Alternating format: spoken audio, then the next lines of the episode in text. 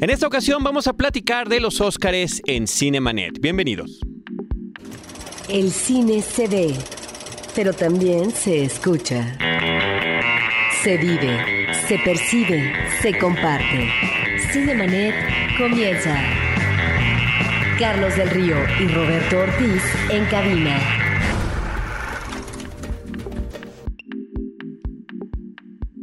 www.cinemanet.mx es nuestro portal. Yo soy Carlos del Río y a nombre de Roberto Ortiz y de Paulina Villavicencio, nuestra productora, les doy la más cordial bienvenida.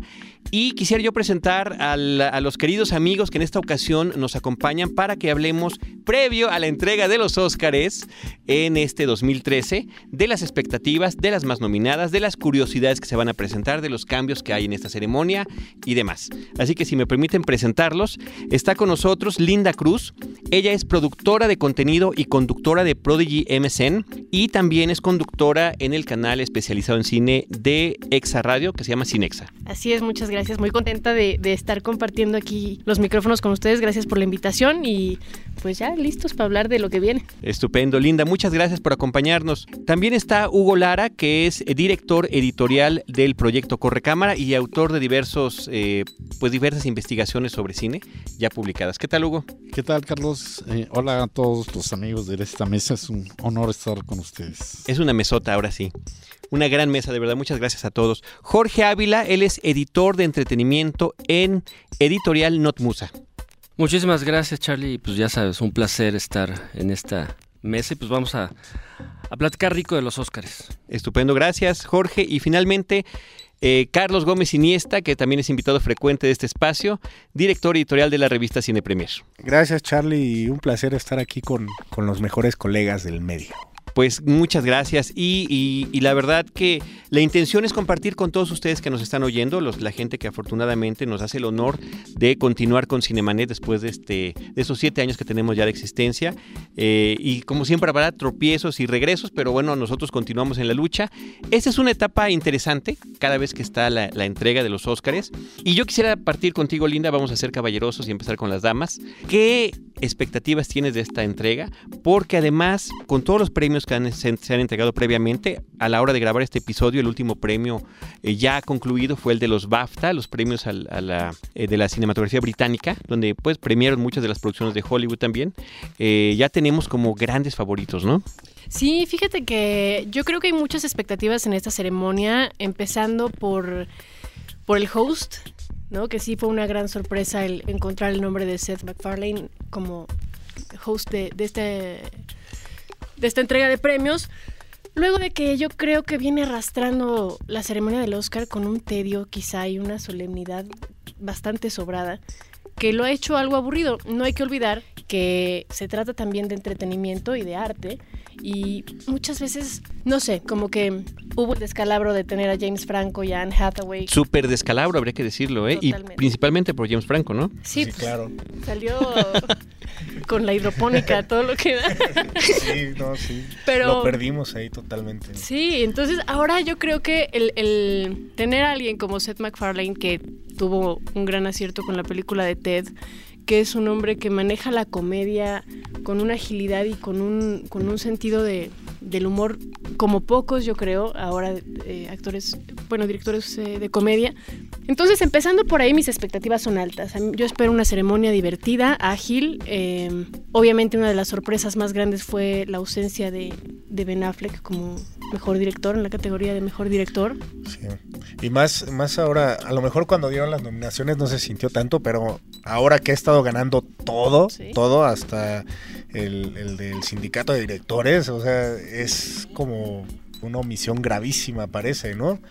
Así es, también la, la ausencia absoluta de Christopher Nolan y bueno, de, de su película del Caballero de la Noche Asciende, que yo creo que tenía muchísimas posibilidades en competir, quizá no como mejor director en esta ocasión, pero sí en otras categorías en las cuales sí se olvidaron completamente de él. Yo creo que él, bueno, esta película, El Caballero de la Noche Asciende e Insomnia, han sido las únicas películas que no han estado nominadas en ninguna categoría en la entrega de premios de los Sí, desde el 2002 que no tiene...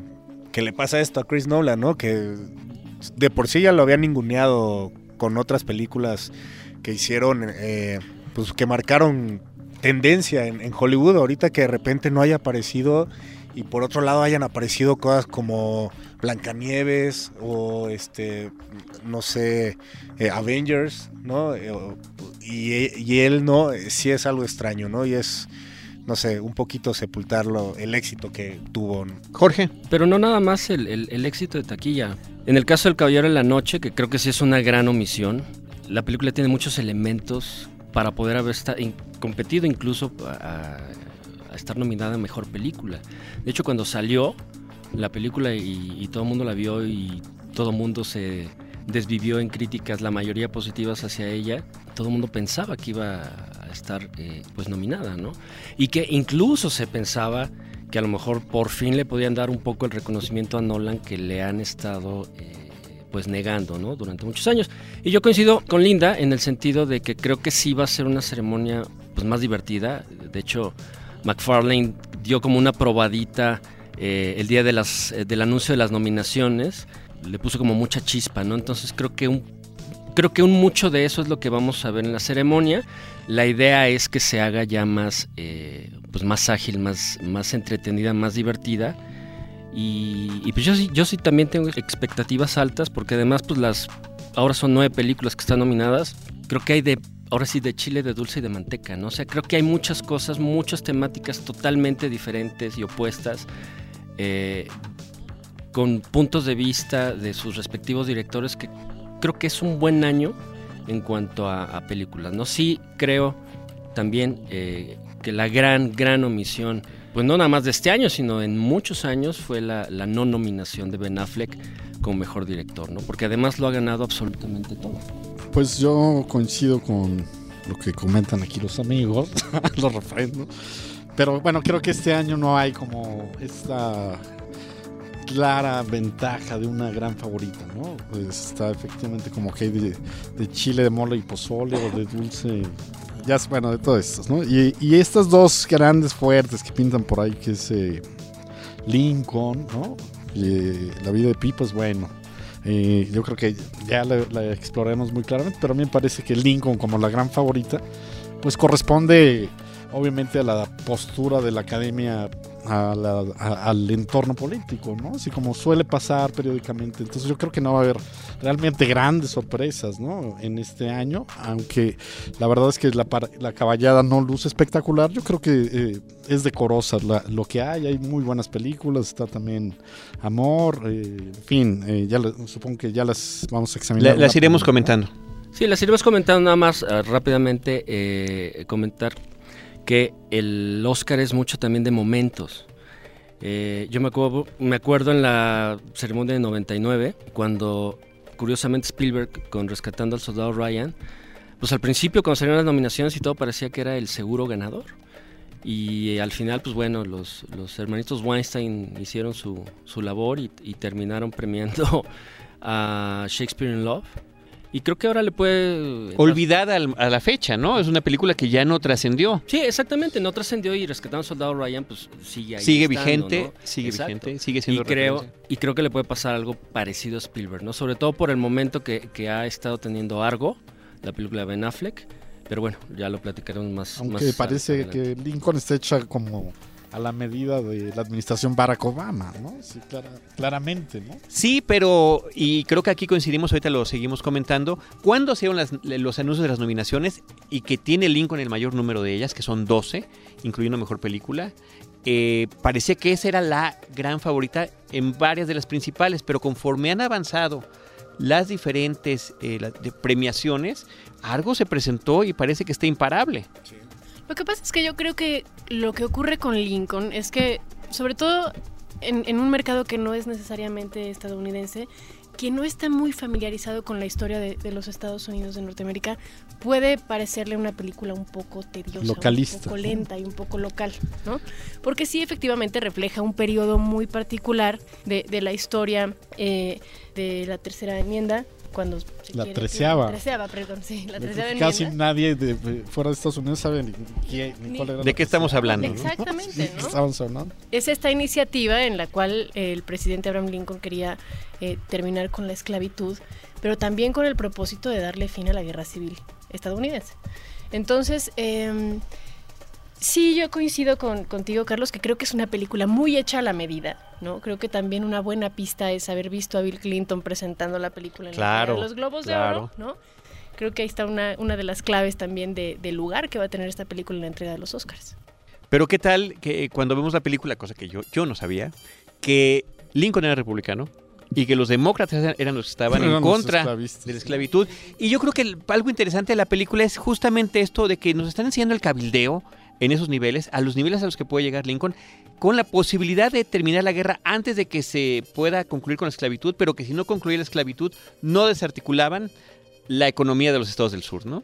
Sí. Entonces me parece que es muy interesante en O muchos aspectos. De, de Spielberg no podemos esperar una quizá una película innovadora o una película que se salga del establishment. O sea, a- así ha sido y es, no sé, Hollywood está tatuada en su cabeza, ¿no? De- Él es Hollywood. él es Hollywood, exactamente, ¿no? O sea, lo mismo War Horse, ¿no? Es Claro. una película que sabes que te va a tratar de chantajear para que eh, aprieten ciertos botones y tengas sentimientos a favor o en contra. Creo que es lo mismo que lo que pasa en Lincoln.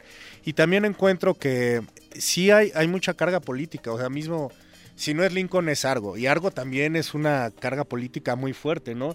Ni, eh, ni qué decir de la noche más oscura, ¿no? Todas, E, e incluso Django ya- también es sobre el tema de la Y esclavitud. si nos vamos ¿no? así más miserables, ¿no? O sea, como que sí, yo, yo creo que pensando también un poco en las elecciones que acaban de suceder y en la eh, reelección de Obama, a lo mejor también por eso se decidieron producir esas películas sabiendo que llevan una carga política y también por eso están siendo las elegidas en estos momentos. Yo, yo eh, comentaría también, recordaría que es un tema que a Spielberg siempre le ha interesado, ¿no? Y recordemos que ahí está otras películas suyas, El color púrpura, ¿no? Que igual Sí, trata claro. este tema. Su de- primer película dramática, con la primera que quiso dar el salto de ser de ciencia ficción, de aventura y demás, y que quería ya aterrizar el Oscar y que terminó con nada en aquella ocasión, ¿no? Sí, que se coronó como el biggest loser, ¿no? De- Sí, pero sin embargo, pues el tiempo le ha dado la razón. Ya hay un presidente negro, ¿no? Entonces, pues puede ser la- el momento para que gane con un- una película de este tema, ¿no? Nos saltamos, nos saltamos a la que sigue con más nominaciones, que es eh, Una aventura extraordinaria, Life of Pi de Ang Lee. Linda. Pues yo tuve el gusto de, de leer el libro de una manera muy casual. Bueno, el libro llegó a mí de una manera muy fortuita hace ya bastantes años. Y a mí, eh, una de las cosas que me gustó mucho de- del trabajo de Ang Lee en este caso fue que, aparte de respetar cabalmente la estructura del libro, el tono, hay un par de escenas que, que- que están omitidas en la película, que son, tan- o sea, que tampoco hacen falta realmente para narrar la historia, es que fue completamente fiel con el instinto del animal y con el instinto de supervivencia. ¿no? Nunca es un director que no te chantajea como, en- como lo logra hacer Spielberg, Claro. ¿no? Con esta relación que tienen Pi o Pi junto con el tigre, ¿no? En este viaje derivado del naufragio, ¿no? Creo que la fotografía es impecable, cada cuadro es una obra de arte. Eh, la dirección, tomando en cuenta que también el actor no, no tenía ninguna formación teatral ni actoral, él llegó a hacer el casting literalmente por, por comida, porque le estaban ofreciendo comida a cambio, tengo entendido. Y mm, creo que ahí es donde se ve también el oficio de un buen director, ¿no? A mí es una película que me gustó mucho. eh, aunque me está pasando algo que no sé si es una cuestión ya personal, pero no sé si, si ustedes coinciden conmigo que últimamente todas las películas duran demasiado. Sí, no, todas estas nominadas, O sea, la, sí, la mayoría supera sí. las dos horas, ¿no? Siento Sí. que los, los directores están engolosinando terriblemente, ¿no? En, en- en hacer demasiadas extensas las películas de una forma innecesaria. Ocurre también en el caso de, de Life of Pi, eh, pero a mí me parece una historia entrañable que está muy bien lograda, que está muy bien contada.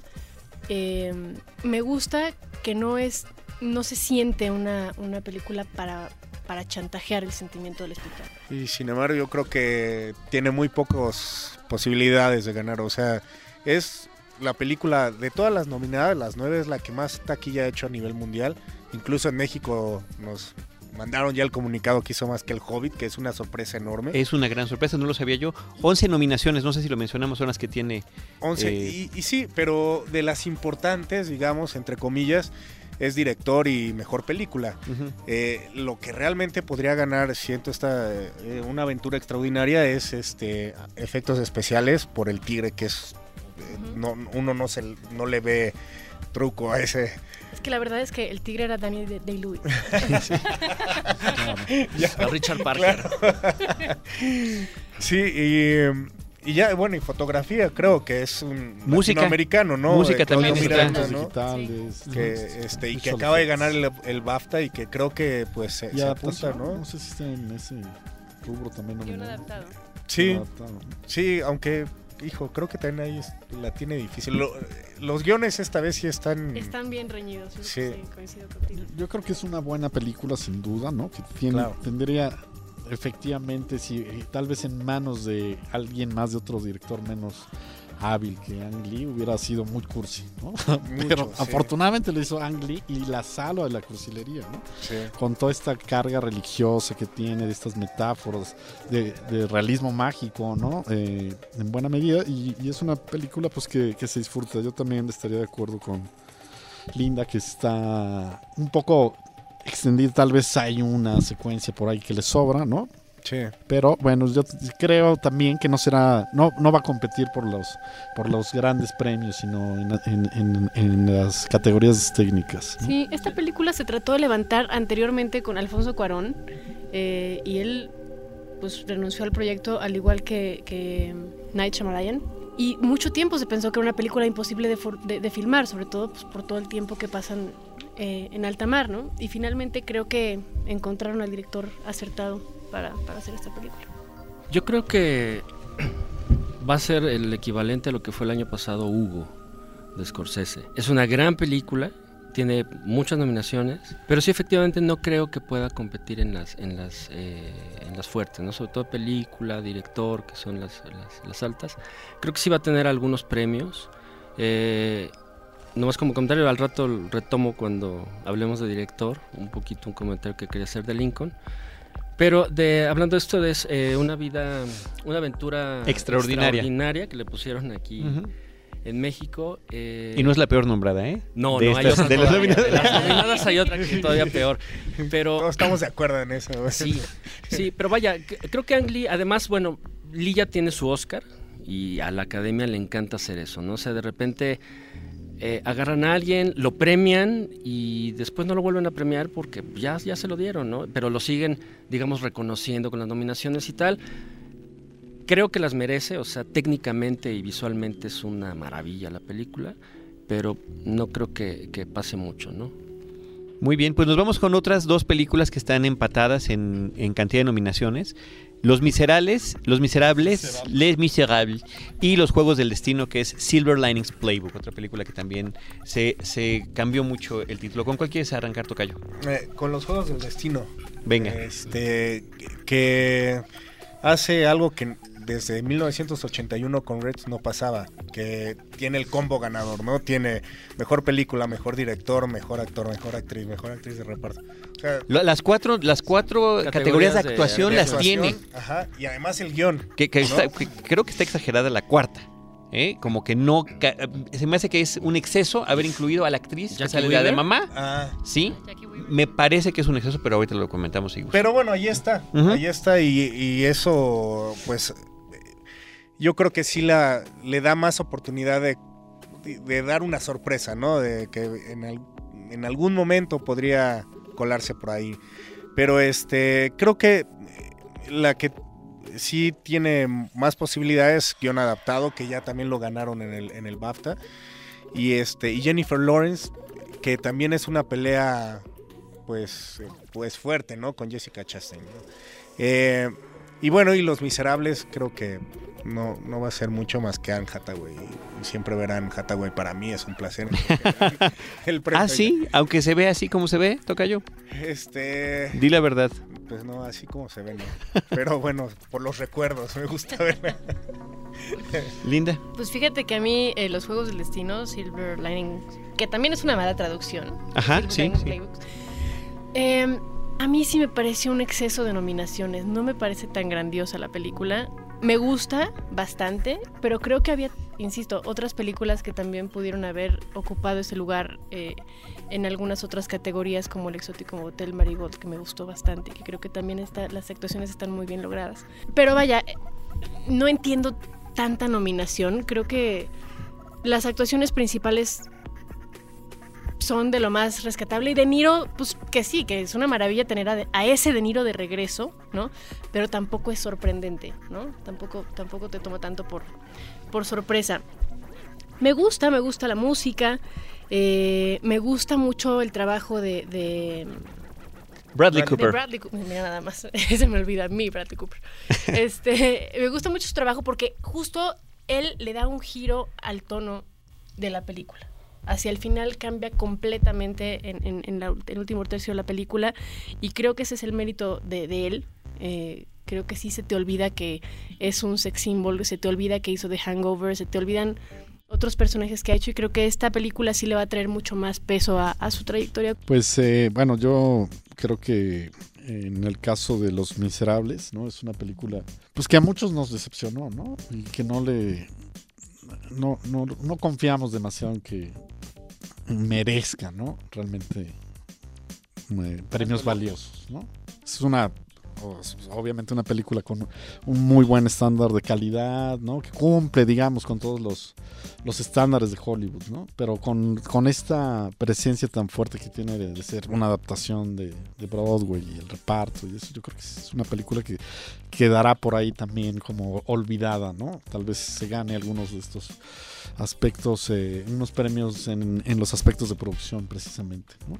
Eh, y bueno, la música, ¿no? Pero no sé, es una obra que ya ha sido tan vista, que todo el mundo conoce y que está el referente de Broadway que, yo, yo, yo le veo pocas posibilidades de, ocupar un papel protagonista.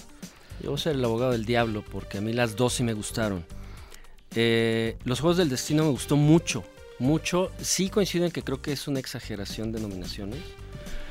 Pero el, eh, lo que hace David eh, o Russell creo que es muy especial. Voy a decir algo que a lo mejor me va a acarrear algunas este, críticas, pero puede ser una especie como del nuevo y muy eh, con toda proporción guardada, como una especie de nuevo Woody Allen en cuanto al manejo de la comedia contemporánea. Porque aquí en la película son es una pareja y son dos individuos que están enfermos, porque los dos tienen en realidad este, problemas mentales, ¿no? Y el que haya podido lograr una película que es eh, interesante, que es divertida, sin, sin burlarse de la, pues los padecimientos que, los dos protagonistas tienen, que prácticamente los dos son pues, bipolares, ¿no? Eh, creo que lo logra bastante bien. Eh, en el caso de Jennifer Lawrence, creo que yo creo que ella va a ser la que va a llevarse el Oscar como mejor actriz. Creo que estamos viendo ah, cómo se va a estar premiando a las nuevas generaciones, en el caso de Anne Hathaway, hablando de Los Miserables. Eh, pero bueno, Lawrence creo que se va a ir por ahí. Sí creo que son muchas nominaciones, pero también coincido, creo que la de Jackie Weaver no, no debía de haber estado ahí. Y rápidamente, de Los Miserables, yo creo que es una gran producción. A nivel producción es una cosa avasalladora, es sobrecogedora. La verdad. la secuencia de entrada es. No, las sí, los primeros dos, tres este, números musicales. O sea, la película abre fuerte con todo. Con el número de Hugh Jackman y luego con eh, el de eh, Anne Hathaway, como a la media hora. Y de ahí para el real. La producción es muy grande, es muy del estilo del, del viejo Hollywood, digamos. Se le ha criticado mucho el uso a Tom Hooper de, mucho close-up y tal. A mucha gente eso es lo que le ha gustado porque sienten que eso es lo que les, proyecta más la emoción.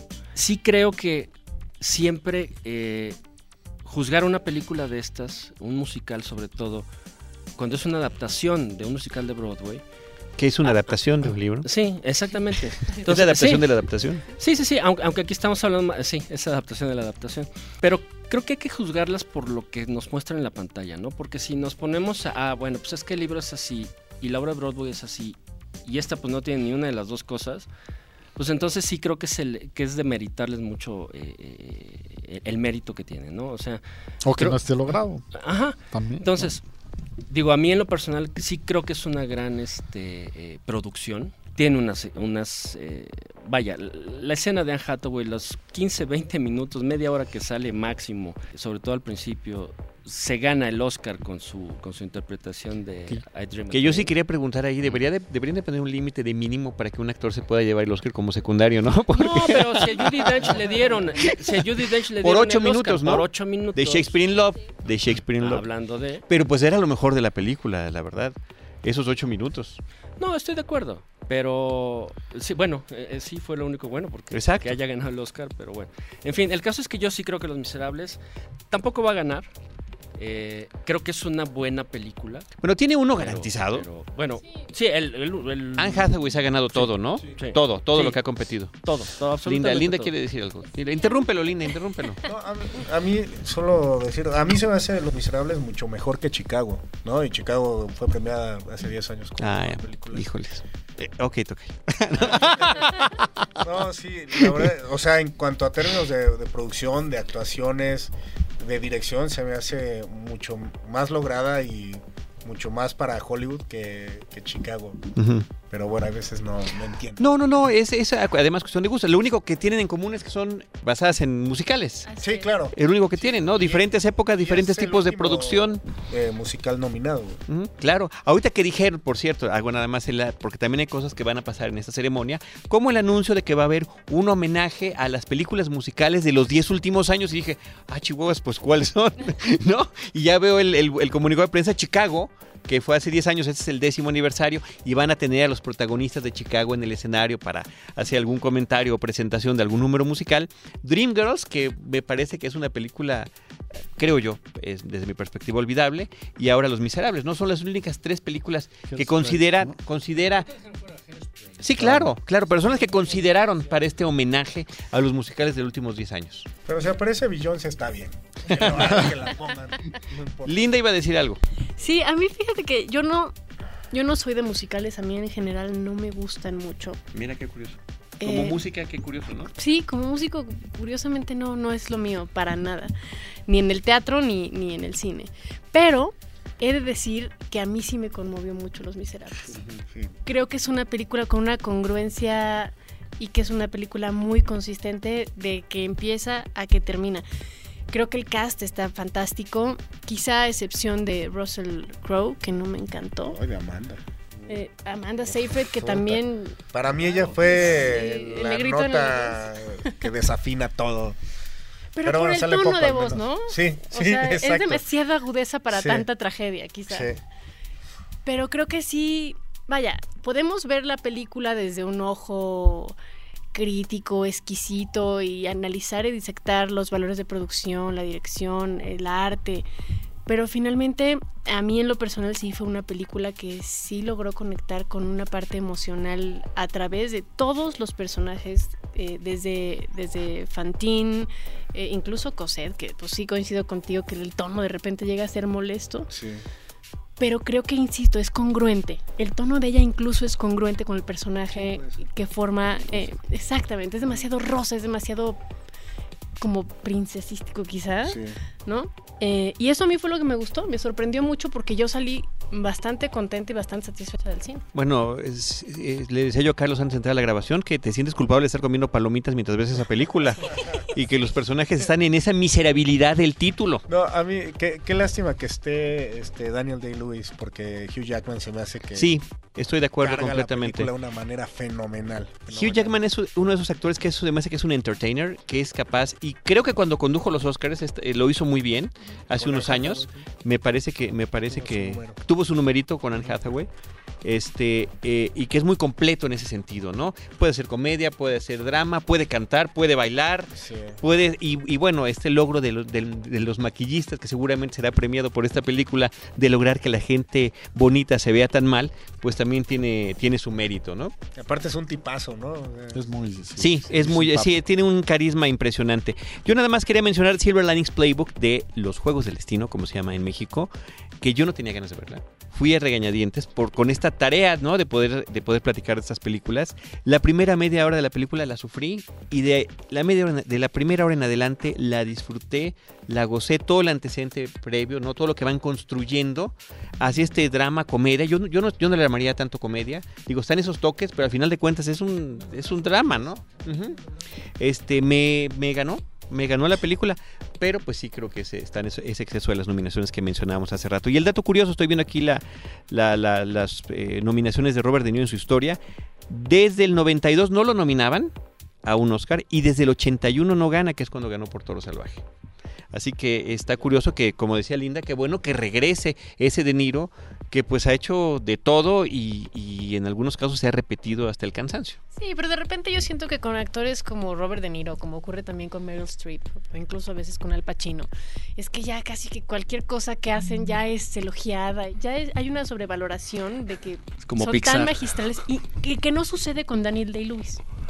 Es que ellos se interpretan ya a sí mismos, ¿no? Sí, no, como no. Jack Nicholson, como Exacto. Pacino, ¿no? Bueno, creo que Robert De Niro es, bueno, ahorita tiene una tendencia al opuesto, o sea, más bien es Robert De Niro, vamos a burlarnos de él. En las últimas, no sé, cinco películas. The Fuckers, ¿no? O sea, sí, exacto, como ¿no? O sea, como que ya una es... parodia del mismo. ¿no? Sí, que se, se ve que necesita lana para cuidar su alberca, ¿no? O sea, entonces creo que aquí es una Roberto Ortiz le llama la cuota alimenticia, pero ya lleva muchos años en la cuota Ya alimenticia. lleva muchos, ya lleva muchos. Y, Y Al Pacino con Adam Sandler, qué barbaridad, ¿no?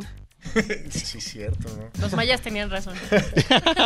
Entonces creo, eh, está padre que regrese Robert De Niro. Ojalá que esta Que se tendencia quede. sigue, ¿no? De- lleva siete nominaciones, que mantenga esta tendencia y que ya no agarre cualquier cosa, ¿no? O sea, Rocky Bullwinkle y esas, no, bueno, Sí, qué ya. necesidad, ¿no? Sí, ¿para qué verlo ahí sufrir con eso, no? Pero Muy bueno, bien. bueno, la siguiente película de él es con Stallone, ¿no? Lo- me parece los dos van a, a boxear. Entonces vamos sí. a ver qué tal se ve eso. ¿no? Imagínate el toro salvaje contra, contra Rocky Rocky. Balboa. Suena muy mal.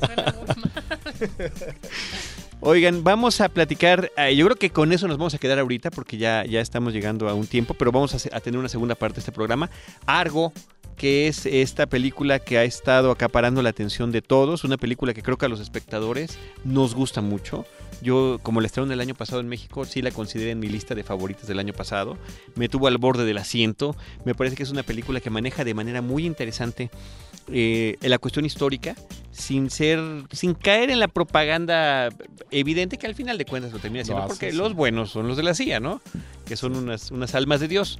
Pero me parece que esta combinación de realidad y fantasía, de, de una historia real eh, en la que se finge un- la filmación de una película o la búsqueda de locaciones de una película para el rescate de gente en otro país es, es interesantísima. Estoy de acuerdo contigo, Tucaya, y me da gusto también que Ben Affleck regrese este, o más bien pruebe que, que Se tiene mantenga, madera, ¿no? ¿no? Se mantenga Este, porque... porque si bien ha sido muy maltratado eh, como actor eh, cuando ha hecho papeles con- junto con Jennifer López, por ejemplo, este que fue calificada una de las peores películas eh, de, de- en, en- en décadas, este y él ya había ganado un Oscar, recordemos que, que ganó como mejor Como guion. Este, entonces, se me hace bien que estén pro- eh, premiando a talento joven sobre estos monstruos enormes y que, vaya, algo le tendrán que dar a algo para que no se sienta tan gacho que no lo nominaron. O sea, no creo que gane película. ¿No crees? No, no lo creo. Ok. verdad, no. ¿Quién crees que va a ganar? Creo que Lincoln. Mm, Apostaría por la forma de pensar de la academia y por lo que. O sea, hace dos o tres años que la que gana Golden Globe no es la misma que gana este Oscar. Entonces apostaría por Lincoln. Y. Pero espérame, pero van cinco años en los que ganan eh, el, el sindicato de productores, gana mejor película. Sí, Ajá. estoy de. Ajá. O sea que si quieres apostar, sí, Pero- vamos a poner algo aquí sobre la mesa, O ¿eh? Algo aquí- más que los micrófonos. Lo que pesa también es que no está el director. En todas esas, en las cinco que mencionas, sí estaba nominado el director. Vaya, ha pasado que, por ejemplo, en El chofer de la señora Daisy ganó mejor película, pero no estaba nominado. Entonces aquí podría darse esa sorpresa, pero se me hace difícil. Algo le deben de dar algo, no sé. Venga, venga. Jorge. Yo no creo que sea sorpresa, ¿eh? De hecho, si me preguntas a mí cuál me gustaría que ganara, yo te diría que Lincoln. Pero no creo que vaya a ganar. Yo sí creo que va a ganar algo. Eh, la película es muy buena. Creo que Ben Affleck es mucho mejor director que actor. Y no es mal actor, a mí eso me hace mal actor.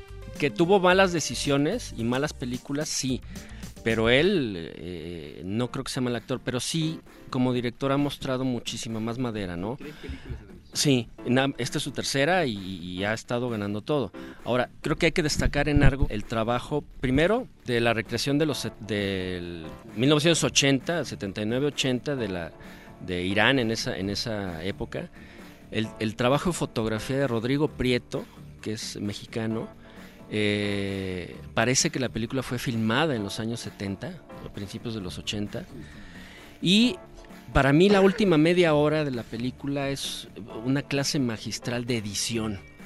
Te tiene al borde de la silla. Es una, fíjate, es una película que no me tiene- acuerdo y me sudan las manos. Sigue, sigue. Es una película que no tiene explosiones, no tiene balazos, no tiene persecuciones, no tiene estas cosas de las thrillers o las películas de acción eh, clásicas, pero te tiene al borde del asiento y nervioso todo el tiempo, te, te hace que te suenen las manos. Y la edición de la, la- insisto, la última media hora, la, la resolución de la película, cuando, cuando bueno, no, no, no, no voy a decir mucho para no spoilear, pero es, en verdad es una cátedra de cómo se eh, debe de editar una película.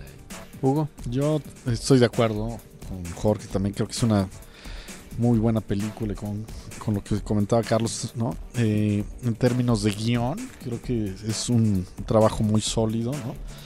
Eh, sí estamos viendo a un talentoso director joven que es eh, Affleck, eh, ya lo habíamos visto en The Town, lo ratifica ahora muy seguido, ¿no?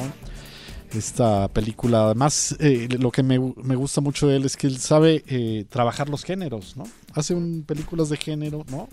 La otra un romance en un ambiente policíaco, de crimen, ¿no? Le- y lo, lo hace muy, muy bien, ¿no?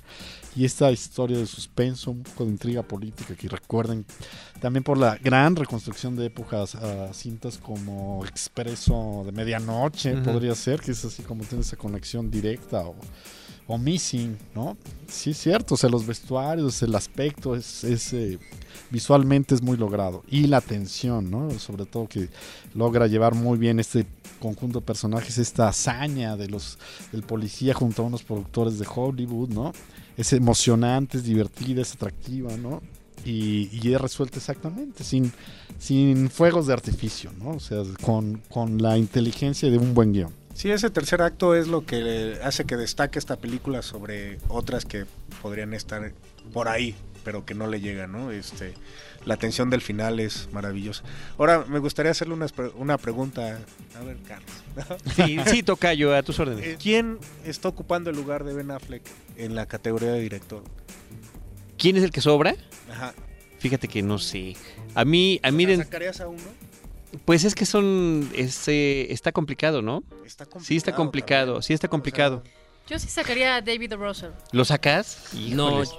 Yo creo que es el que no hay que sacar. no, no, yo, yo Te voy a decir por qué, Linda. Pero ahorita que nos diga. Pero bueno, hay- que interrumpirnos. Sí, por favor, interrumpámonos. Interrúmpeme.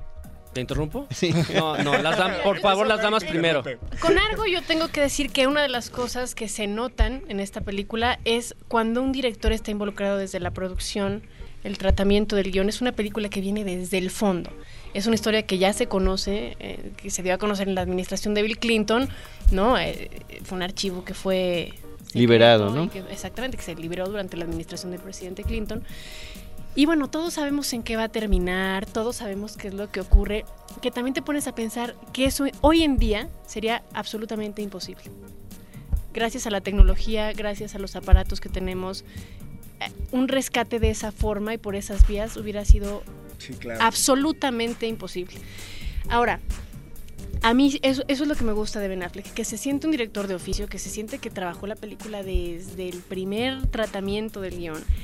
Y no es porque yo diga que David. Russell sea mal director, para nada. Yo creo que se merece, por supuesto, estar nominado al Oscar como mejor director. La película, insisto, me gustó bas- bastante. Creo que los tonos y los colores de la película son de una elegancia y de una Y, y parte de la importancia del director es el trabajo con los actores. Y sus actores están todos nominados. Imagínate que tengas al director con todas las no con todos los actores este, nominados menos el director. Ahí sí. Sería una incongruencia, estoy de acuerdo contigo. Pero, ¿perdón? La incongruencia de algo, La- justamente. exactamente, o sea, Eh, también tienes a De Niro, que perdón, también tienes a, a Alan Arkin. Alan Arkin, también nominado como mejor actor de reparto. Pero siento que a veces la academia castiga un poco al talento joven, como ha ocurrido con Leonardo DiCaprio también. Los hacen pagar derecho de piso. No sé si sea derecho de piso, pero... Hay algunos que les tienen mala voluntad, ¿no? Sí, Claramente. es claro. ¿no? Sí, No, sí, sí. Y David. Russell, pues ya, ya hizo anteriormente un trabajo también bastante reconocido, como que sí es una, no sé si de respeto, creo, no sé si ven muy chavo a Ben Affleck o qué, pero yo de todos estos, yo creo que sí omitiría a David. Russell por Ben Affleck. Be- Ben Affleck está haciendo lo mismo que hicieron Lucas, Spielberg y Coppola en los 70s, ¿no? O sea, que eran directores jóvenes, muy talentosos, y se tenían que hasta dejar la barba para ver si los, si los, si los, si los tomaban en serio, ¿no? Sí, sí. Pero que- ellos no actuaban. No, eh, esa, es la cosa. ¿no? esa A lo la- mejor siempre lo han visto también más como actor que como director. Y ya se dejó la barba. Probablemente. Sí, En por- todas, eso- por eso las, digo, justo- en justo, todas las, ¿no? las ceremonias de premiación está con su barba. ¿A quién sí, quitabas parece Tocayo? No, es- eh, güey. es- está muy complicado lo que, lo que preguntas. eh, De verdad que sí está muy complicado. ¿Quién le dabas cuello? Carlos quiere Creo sacar a Ang Lee. Creo que Ang Lee. O sea, se me hace. Híjole, es que también sin él no, no sería la película que es. Claro. Pero eh, el- disfruté el trabajo de todos los demás, ¿no? Incluso de, de Ben Seitlin, este, creo que también me gusta mucho que esté ahí. Me gusta que esté el cine independiente representado. Me gusta que, que sea sangre nueva. Nació en, en 1980, ¿no? O sea, y, y se me hace que es como un buen reconocimiento para, para él, ¿no? Y para los que estén empujando, ¿no? Eh, Generaciones detrás. Sí, me voy por Ang Lee. Bueno, vamos a tener que hacer una pausa con este programa. Nada más una última reflexión. Eh, desde hace algunos años se aumentó la- el número de, de películas que podían recibir la nominación a mejor película de 5 a 10. Podían ser hasta 10 si lo consideraba la academia. Creo que ahorita ese espacio que dejaron, hay varias películas, varias películas que lo podrían estar ocupando. Y yo incluiría Skyfall. Sí, ¿No? ganaste, ¿No crees? Es la que faltó. A ver, si me llevan a Turquía y puedo estar ahí un rato con los actores, Claro. pues yo ¿no? también. Mira, No, no, no, yo, yo te apoyo. Si No es quieres, por eso, de eh, verdad. No, bueno, creo que creo que le fue muy bien. El trabajo, de verdad, de verdad, de verdad. Y No, vimos la película juntos. Me tocó ver la película con Carlos Gómez y con Linda en, en la función de prensa cuando se estrenó finalmente. Eh, Carlos fue el que me mandó por parte de Cine Premier a la filmación. Y me tocó estar con, con Linda en Estambul. Fue espectacular lo que vimos. Fue para Operación Skyfall una aventura extraordinaria a la que nos llevó los Juegos del Destino y estuve con una chica maravillosa. Pero... Pero este, creo que el trabajo de Sam Méndez, el trabajo de producción también en lo que tiene que ver con la fotografía, con el, el- el vestuario, con la acción, que muchas de esas cosas a mí me la estropea el tráiler porque te cuenta demasiado. La música, era una película que además que estaban muy conscientes del 50 aniversario fílmico de James Bond, sí merecía haber estado en estas 10 nominadas. Yo, yo te la cambio. O sea, si hubiera estado, no me hubiera, este, me, me hubiera agradado que hubiera estado. Pero yo te la cambio por eh, El Caballero de la Noche Asciende. Yo sí, Sí, creo que hay varias, Batman ¿eh? 3 tenía todos los méritos como para estar nominada a Mejor Película. Vaya, sin, esta es una exageración, pero hasta los Vengadores se pudo haber colado en una, en una, en un décimo lugar con la forma en la que junté. sí, ya sé que te- esa sí fue queja, pero bueno, tú dijiste lo de Woody Allen hace rato, No, así sí, que no, ya estamos a mano. No, pero yo, yo creo que, o sea, Exageré.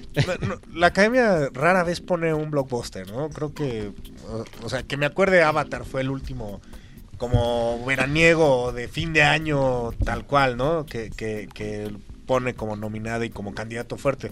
Creo que Pero hace falta e- equilibra, No, de claro. equilibrio. Y creo que por eso se abrió, ¿no? O sea, porque como el año pasado, que eran películas chiquititas, ¿no? El, el artista era Sí. pequeñísima y creo que fue la ganadora del Oscar que menos ha recaudado en la historia, ¿no? Entonces creo que está bien que lo abran, pero creo que la cuota de blockbusters y las cinco nominaciones que le dieron, igual que Django, igual que este La Noche Más Oscura, creo que ese es su premio.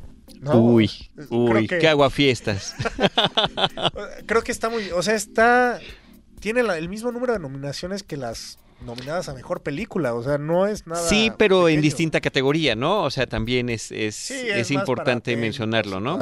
Ajá. Pero Digo, se me hace muy buena, pero no sé, no, no se me hace para mejor película, ¿no? Para, o sea, digamos que esté a la altura de, de las que se han premiado eh, a lo largo de la historia de la- de- del Oscar. Pero retomando lo que las dos películas que están ahorita sobre la mesa como posibles contendientes a mejor película que no se encuentran, que es El Caballero de la Noche, Asciende y Skyfall, ninguna de las dos está, por ejemplo, nominada a mejor edición.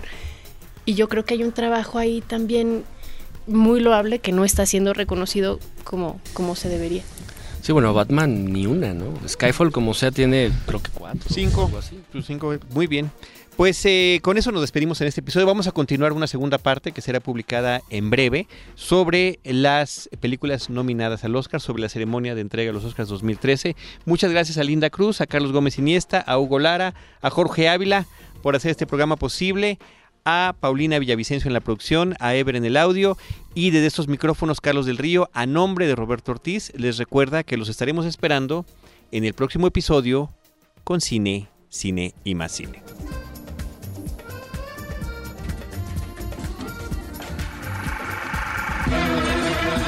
Cinemanet termina por hoy. Más cine en Cinemanet.